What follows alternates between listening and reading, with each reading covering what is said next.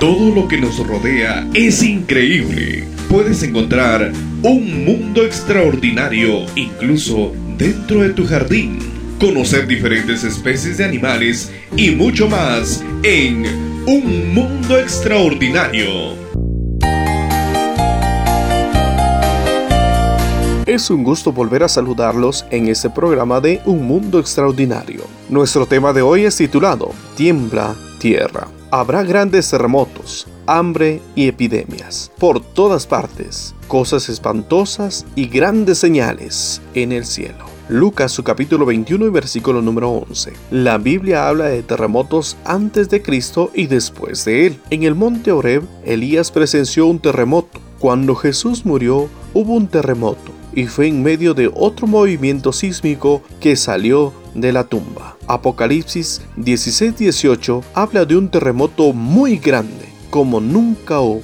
Los terremotos suceden cuando las placas que forman la corteza terrestre se mueven. Los geólogos dicen que debido al movimiento continuo de estas placas de unos 60 kilómetros de profundidad, los continentes flotan sobre ellas. En el siglo II, antes de Cristo, los chinos inventaron el primer aparato para medir la intensidad de los terremotos.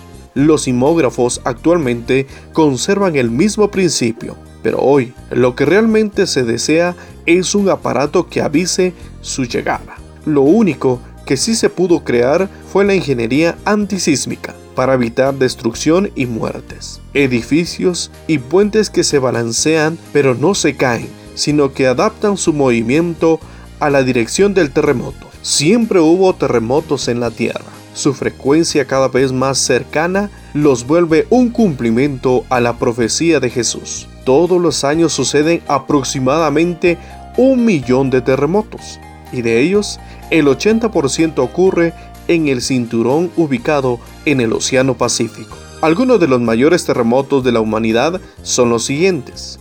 En 1905 en la India murieron 357 personas.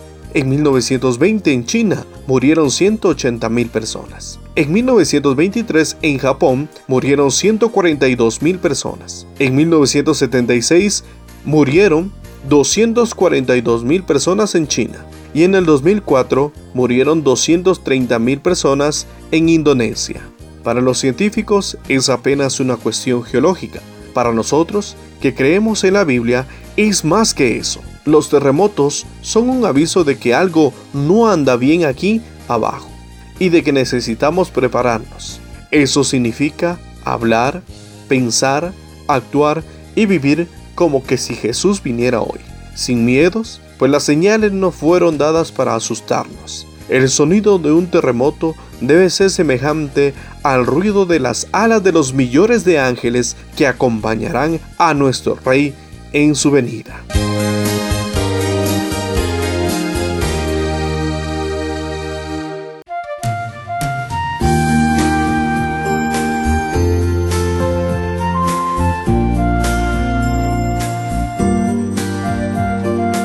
No te pierdas nuestro próximo tema en un mundo extraordinario. Hasta la próxima. Reflexiones matinales. Dios te bendiga.